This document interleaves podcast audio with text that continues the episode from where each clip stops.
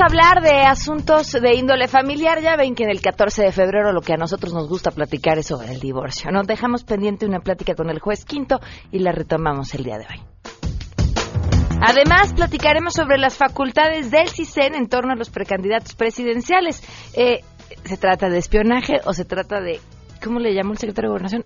Eh, actividades de seguimiento a las campañas. Y en cuanto nos detuvimos en la gasolinera, también se detuvo justo en la entrada de la gasolinera. Está escondido atrás del tráiler que está ahí atrás.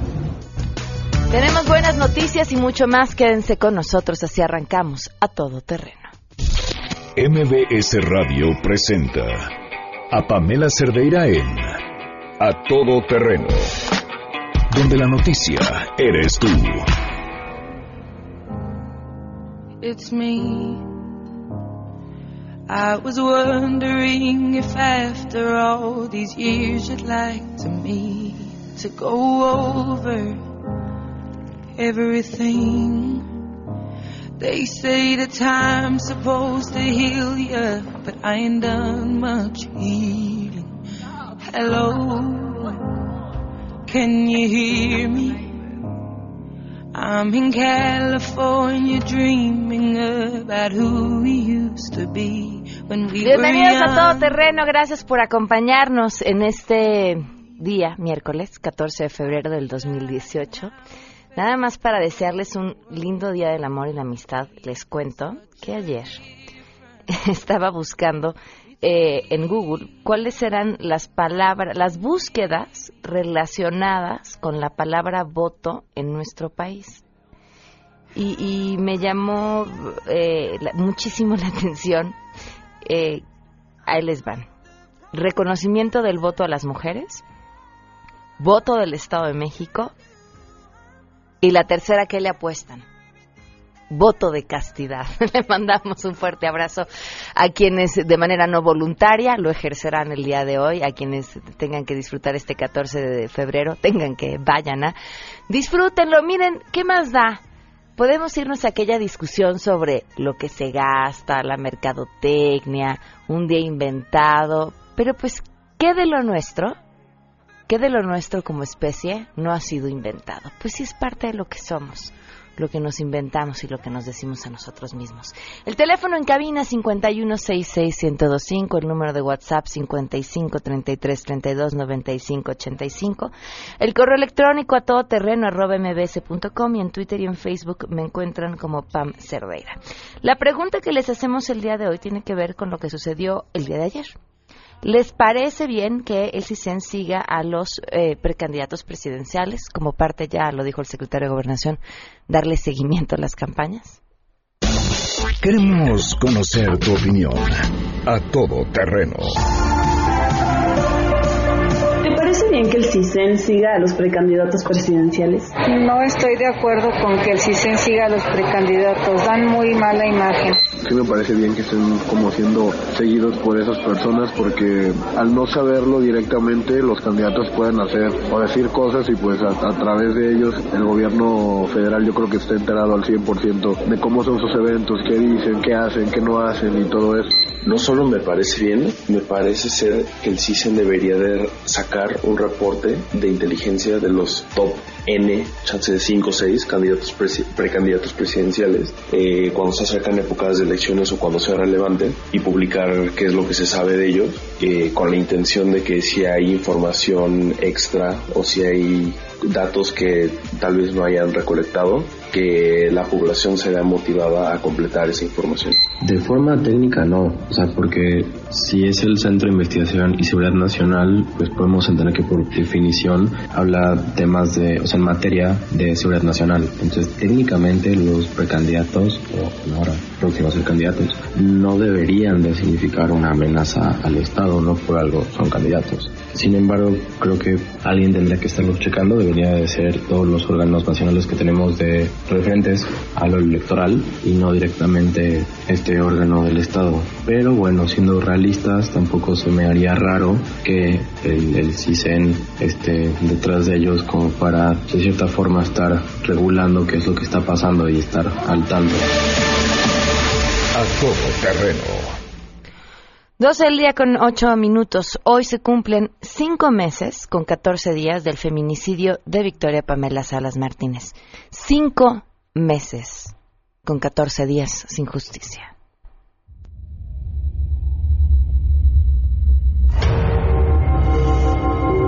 Que se pongan del lado de nosotros. Que se pongan del lado de todos esos padres que hoy somos nosotros, mañana pueden ser ellos, que a nadie se le desea. Victoria Ponce nada. Cinco meses, 14 días y en este espacio seguiremos contando. Arrancamos con la información.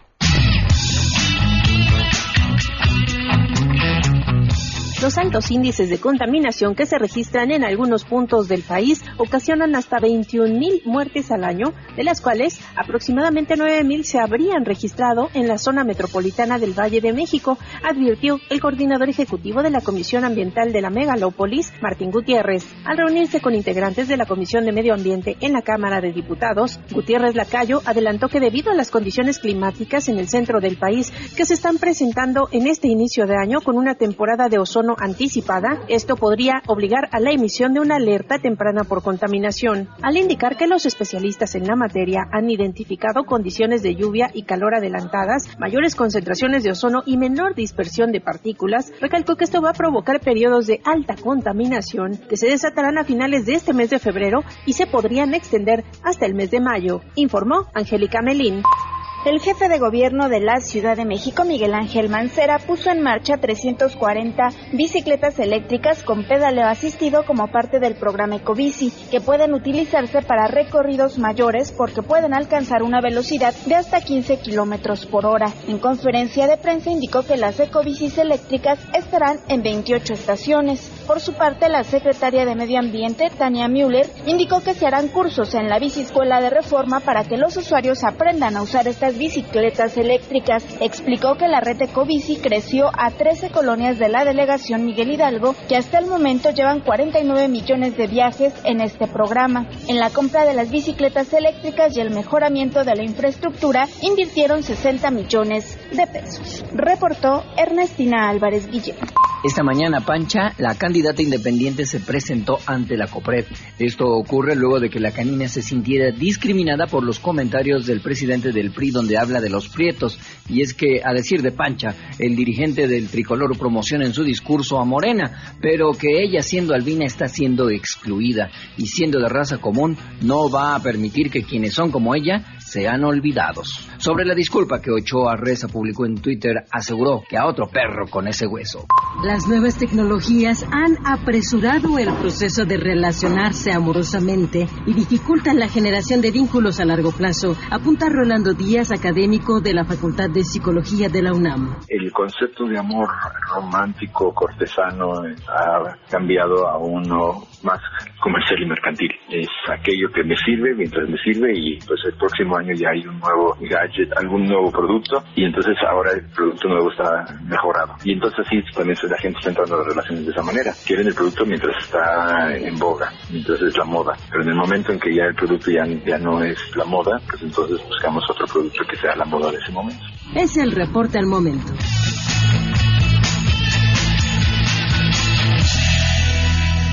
Y por supuesto tenemos buenas noticias. La comandante en jefe de las buenas noticias, Rocío Méndez, te escuchamos. Rocío, buenas tardes. Así es, Pamela. Muy buenas tardes. Con 2.000 alumnas inscritas en 43 asignaturas, abrió formalmente sus aulas la Universidad de la Mujer en la delegación Benito Juárez. La demarcación se convierte en pionera en acompañar a la población femenina que no tenga estudios certificados para el empleo o que quiera especializarse en alguna disciplina desde ejes como desarrollo humano y cultural, desarrollo profesional, laboral, desarrollo de técnicas empresariales, tecnológico, activación física, salud, estilo urbano y ecotecnia. Escuchemos al delegado en la Benito Juárez, Christian von Ruerich. Tal y como sucede con la Universidad de la Tercera Edad, nuevamente seremos el primer lugar y la única delegación en toda la Ciudad de México que cuente con una Universidad de la Mujer y en donde tendremos, como ya lo dijimos, la capacidad de dar atención, enseñanza a más de 2.000 mujeres. Buscamos dotar a las mujeres de herramientas necesarias para contribuir a su autonomía económica, elemento indispensable en su empoderamiento. Por ello, las 40 asignaturas que se imparten se basan en el desarrollo de la persona humana, su cultura, tecnología y salud, al tiempo que se incorporan temáticas de proyección personal, laboral, autoempleo, emprendimiento, técnicas empresariales y estilo urbano. Es el reporte al momento. Muchísimas gracias, Rocío. 12 el día con 13 minutos. Gracias por sus mensajes, Javier García, García que nos escribe a través de WhatsApp. Eh, muchísimas gracias. También nos escriben sobre el tema de la vigilancia a los precandidatos. Eh, dice aquí estoy de acuerdo, ya que previene prácticas desleales, pero que siempre y cuando sean notificados y la información obtenida ah, qué interesante esto, esto, sea pública, ya que forma parte del interés de los votantes. Eh, digo, el horno no está para bollos, así que entiendo la molestia e incluso miedo de que los estén siguiendo. Muchísimas gracias por tu comentario, Eduardo Rojas, también gracias por escribirnos. A ver, hoy tenemos música para el amor, música para el desamor, música para los ardidos, canciones cursis. Dice Janine, nuestra productora, que hoy les vamos a dar gusto. Así que lo único que tienen que hacer es que además me encanta hacer esto porque es como como la, la, base de la radio, ¿no? Es llamarnos o escribirnos al WhatsApp 5166125 o al WhatsApp al 5533329585 y decirnos qué canción quieres, la que quieras. Ya si le cambian de estación porque tuvieron un gusto terrible, pues ni modo, nosotros nos la jugamos con ustedes. Ahora, para irnos a corte, nos vamos con rock cursi, cursi, cursi. Mientras tanto, aprovechen y pidan de una vez.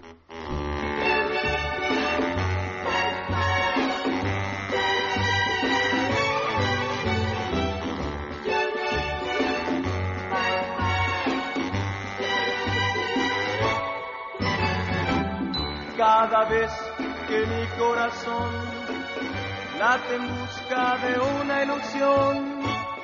Rin, rin, tingling, quiero llamarte a ti, oh, oh, besos para ti, oh, besos para ti. Si te perdiste el programa A Todo Terreno con Pamela Cerdeira, lo puedes escuchar descargando nuestro podcast en www.noticiasmbs.com. Pamela Cerdeira regresa con más en A Todo Terreno, donde la noticia eres tú.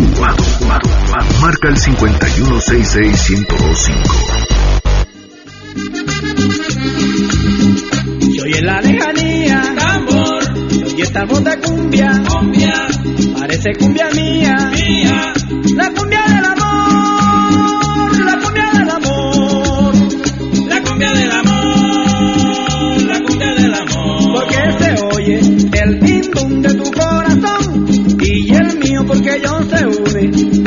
canta, cuando está contento, cuando tiene frío, la cumbia del amor, la cumbia del amor, la cumbia del amor, la cumbia del amor.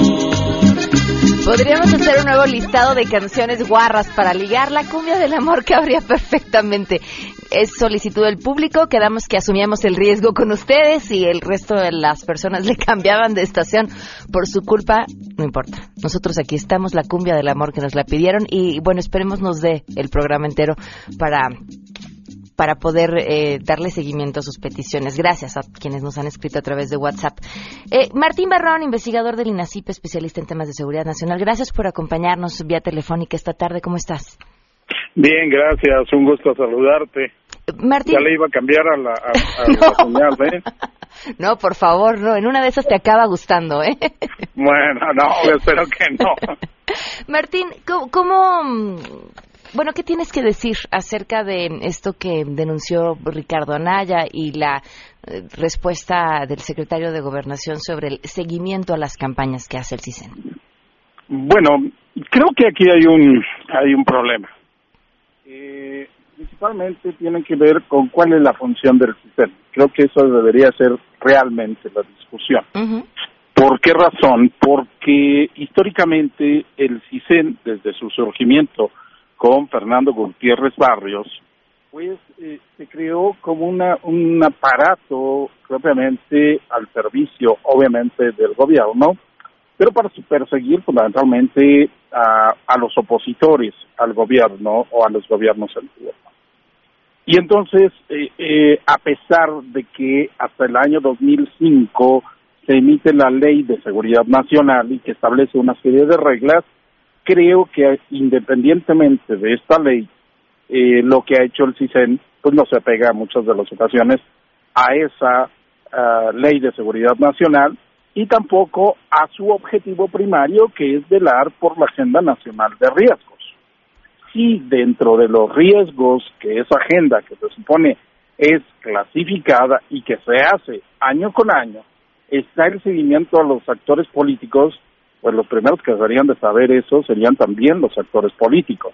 Claro. Porque obviamente pues eh, hay un riesgo o por alguna X razón eh, los servicios de inteligencia civil, que no los militares, están considerándolo como un, un riesgo y entonces eso se valdría.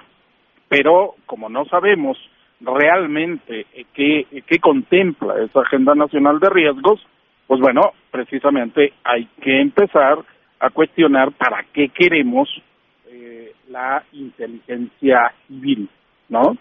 Y lo que salió a decir el secretario de Gobernación, yo creo que es un estilo distinto al que tradicionalmente estamos acostumbrados con los secretarios de gobernación a ocultar a, datos, a no decir lo que se está haciendo.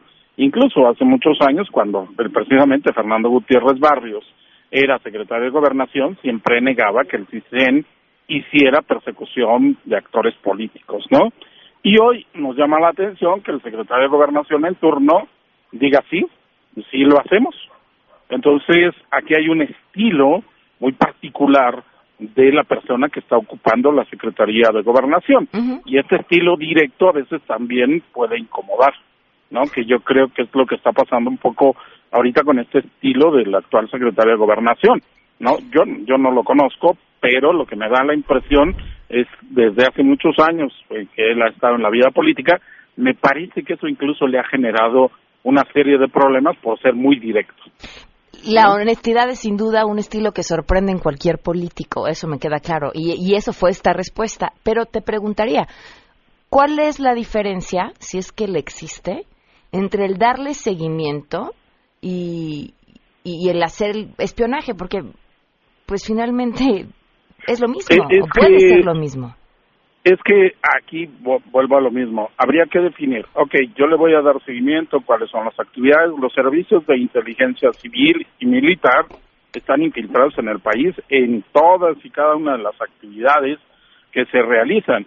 Incluso, hay simplemente lo voy a poner así en una perspectiva, ¿no?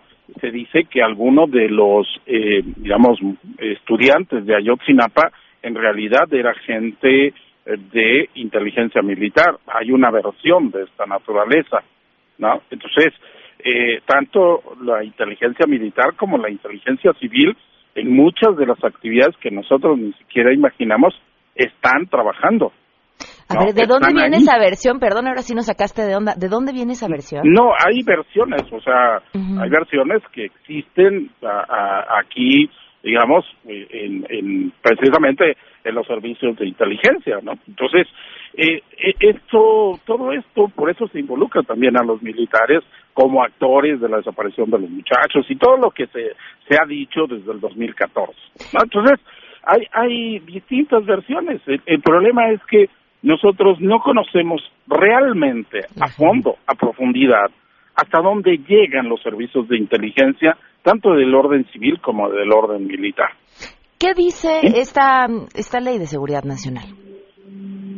Mira, la, la, la, ley de seguridad nacional establece que hay que hacer, que hay que ver eh, eh, situaciones, por ejemplo, de terrorismo, ¿no? Financiamiento al terrorismo, eh, hay que ver cuestiones también que atañen a las instituciones públicas, ¿no?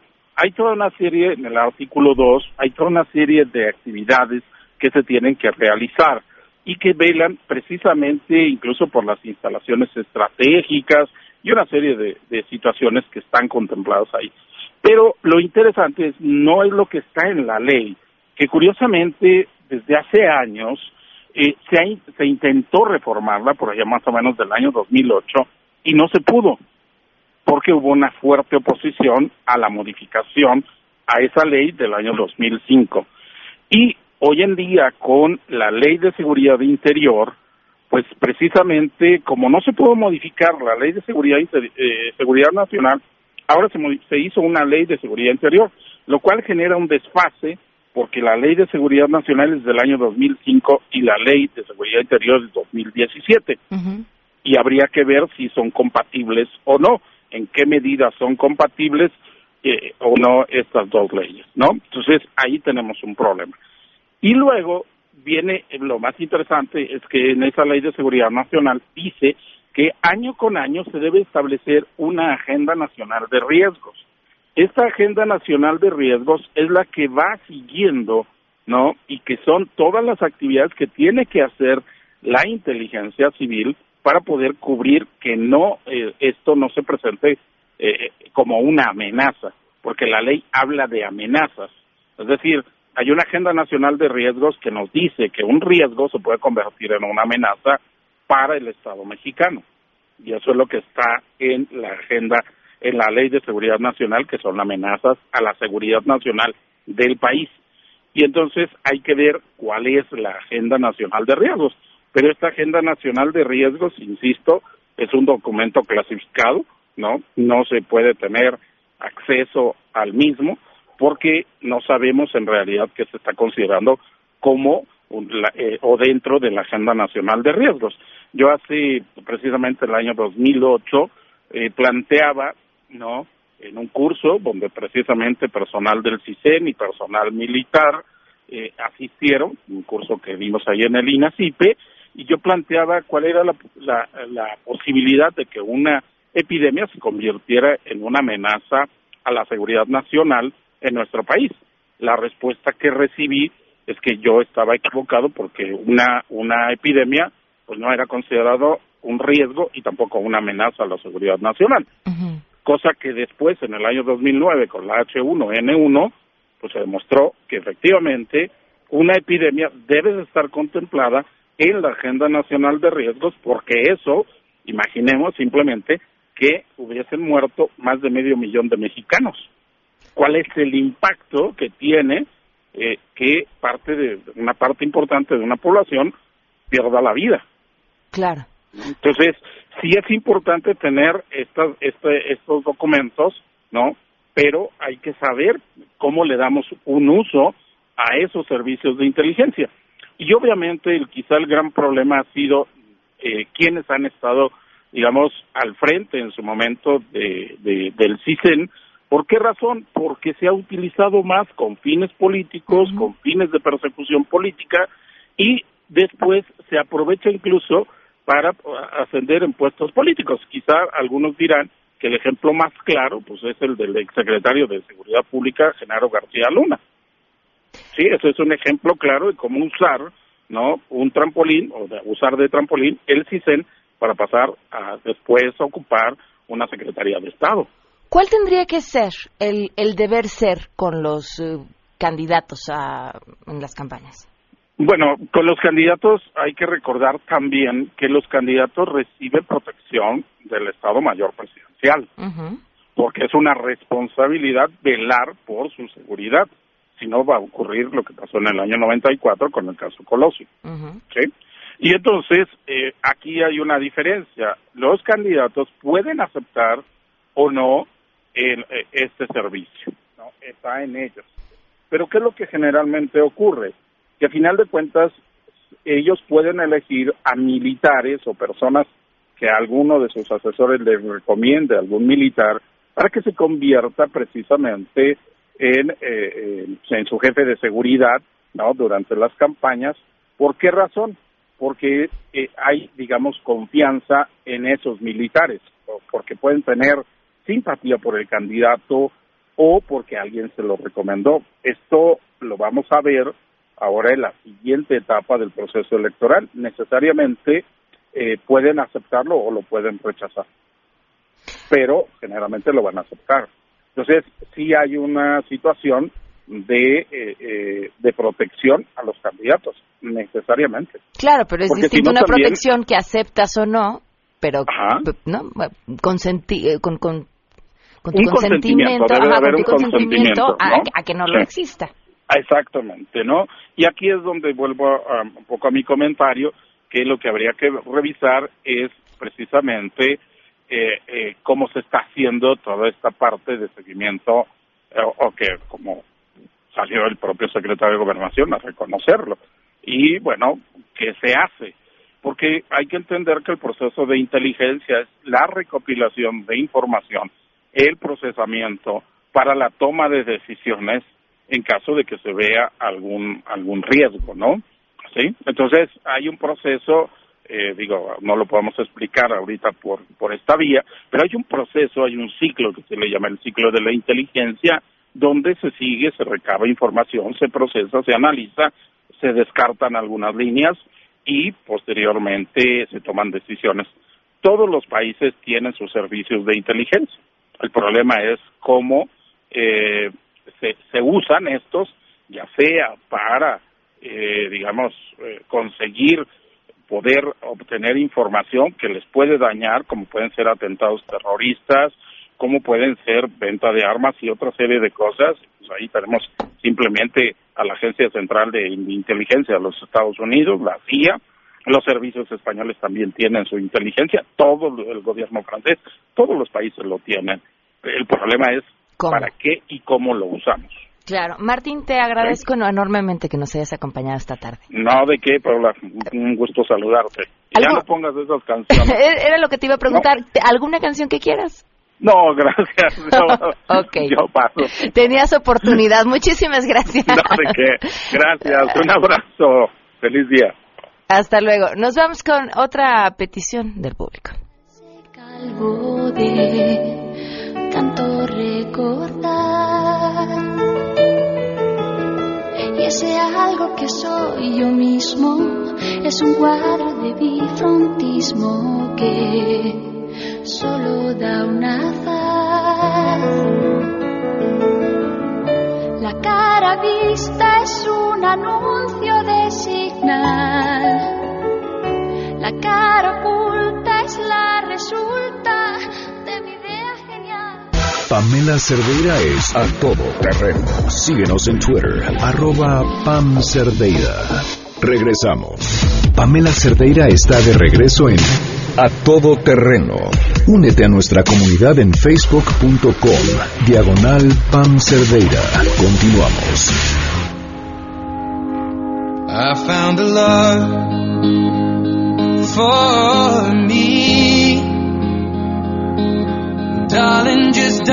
Esta canción que nos pide Javier para su esposa Ale de Sheeran. En estos momentos el secretario de Gobernación se encuentra en una conferencia de prensa justo sobre el tema que sucedió ayer. para quien lo hace público un acto de opinión, en su opinión, grave, le da publicidad además en redes sociales, se dio esa publicidad hasta el martes 13, sin que por los diversos conductos que existen de comunicación con autoridades locales, funcionarios de la Delegación Estatal del CISEN o entre el gobierno y partidos políticos se haya hecho del conocimiento y a esto se aduce que el gobierno del Estado estaba enterado, se entendía que el equipo de campaña del precandidato Ricardo Anaya también y que el CISEN le correspondía dar cobertura al tramo carretero antes mencionado.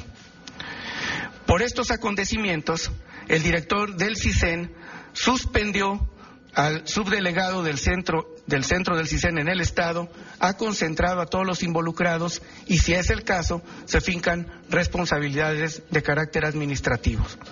No se trata, lo dejo aquí muy claro, ni de un asunto de espionaje clandestino, de un asunto ilegal que no tenga fundamento legal y menos aún que no esté dentro de un protocolo donde se, se analizan todos los temas de seguridad en los estados a través de grupos de coordinación donde participan distintas dependencias.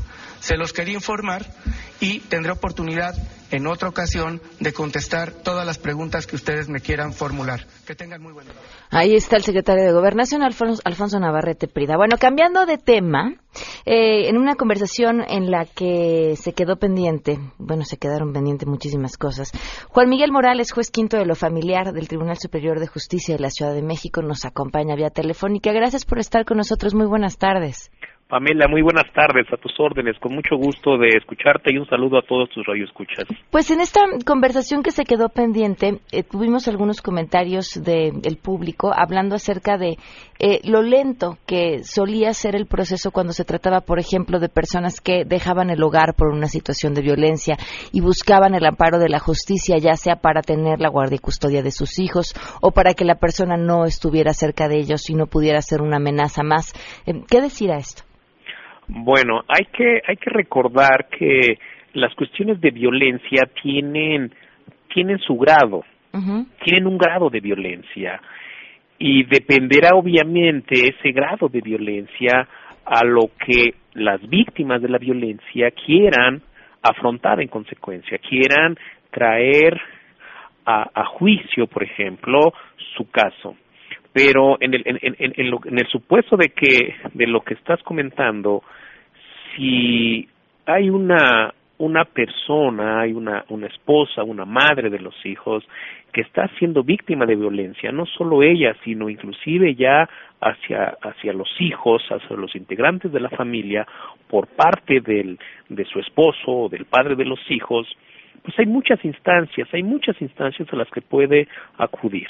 En situaciones de, de custodia, para tener ella a los hijos o inclusive para sacar del domicilio al agresor, puede acudir directamente ante un juez familiar aquí en el Tribunal Superior de Justicia de la Ciudad de México o acudir a un agente del Ministerio Público. Ambas autoridades estamos obligadas a atender de inmediato el caso para erradicar la, la, la violencia que se, que se exponga. ¿Cómo se tiene que probar esta violencia para que el sistema de justicia actúe como debe actuar? Esa es una pregunta extraordinaria, es una pregunta muy interesante. Ya, ya en cuestiones de violencia no se requiere por parte de la autoridad una acreditación total o plena de los hechos que se narran. Basta con que se manifieste que existe la violencia para que la autoridad prenda un foco rojo en ese caso y actúe en consecuencia para erradicar cualquier acto de violencia, cualquier posible acto de violencia. Es decir, la autoridad no está supeditada a que le presenten una denuncia penal, a que le presenten un certificado de lesiones, a que, a que se le acredite de manera fehaciente o contundente las cuestiones de violencia. ¿Por qué? Porque no toda la violencia es física y aun y cuando fuese una violencia física, no siempre es palpable, no siempre está a la vista. Entonces basta con que se manifiesten que hay actos de violencia para que la autoridad actúe en consecuencia. ¿Cómo podemos hacer valer eh, esta, este derecho y esta actuación de las autoridades? Porque sabemos que hay dos problemas, ¿no? Uno, eh, tanto en el orden judicial como en el de la policía están prácticamente rebasados por el número de casos y de, vaya por una serie de problemas que van más allá hacia las instituciones que hacia las personas. Claro. Eh, y, y, por otro lado, en otras instancias también una clara desidia. ¿Qué herramientas podemos darle al público para que a la hora de exigir esta justicia puedan hacerla valer? Muy bien.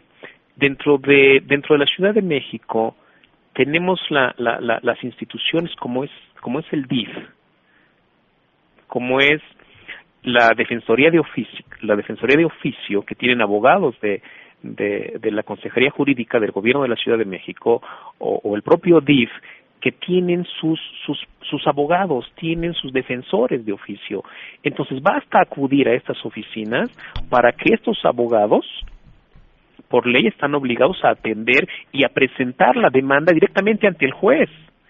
Y una vez que el juez la tenga, entonces ya actuar en consecuencia. Solamente hay que, que llegar a la instancia, a la instancia eh, correspondiente. Y me parece que es muy fácil. Me parece que para llegar a un juez, a un juez aquí en la Ciudad de México, creo que es muy fácil. Recordemos también que existe una ley, una ley que se llama Ley de Acceso a las Mujeres a una Vida Libre de Violencia. Y en esta ley, en esta ley, el Tribunal Superior de Justicia de la Ciudad de México tiene tres jueces los 365 días del año disponibles para atender casos de violencia.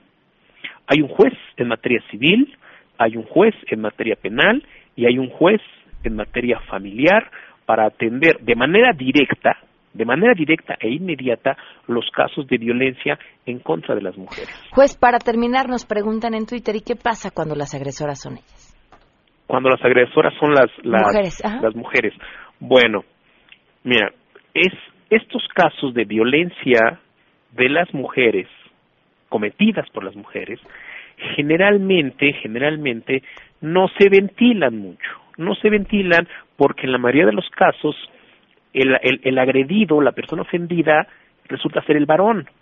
Entonces el varón muchas de las veces por por pena por el qué dirán pues no lo hace público no lo hace no lo hace no lo no lo denuncia por pena por inseguridad por miedo por el qué dirán. Lo importante aquí es que cuando la mujer es generadora de violencia y la violencia va a permear en los hijos, entonces ahí sí, la mujer tiene también consecuencias por sus actos de violencia. Puede perder la custodia de los hijos, puede perder la patria potestad sobre sus hijos, puede un juez ordenar la salida de la mujer del, domicilio conyugal o familiar. También tiene sus consecuencias. Recordemos que aquí hay una igualdad de derechos y una igualdad de obligaciones también entre el varón y la mujer. No por el hecho de ser mujer no va a ser generadora de violencia. Y si es generadora de violencia y es una mujer, no se le va a tratar de manera distinta al varón. Claro, es que se habla menos porque estadísticamente lo más común es que quien sea el agresor sea el hombre. Eh, sea el varón, por supuesto que sí. Inclusive hay una ley de acceso a las mujeres a una vida libre de violencia. Juez, le agradezco muchísimo que nos haya acompañado esta tarde. Pamela, estoy a tus órdenes con mucho gusto y un saludo a todo tu auditorio. Gracias, muy buenas tardes. Buenas tardes, hasta luego. Hasta luego. ¿Con qué nos vamos al corte? Ah, con, con Carla Bruni, que nos la pidieron a través de Twitter. Yo soy Cas. C'est un salaud que de nos chagrins il s'en fait des manteaux. Pourtant quelqu'un m'a dit que tu m'aimes encore. C'est quelqu'un qui m'a dit que tu m'aimes encore. Serait-ce possible alors?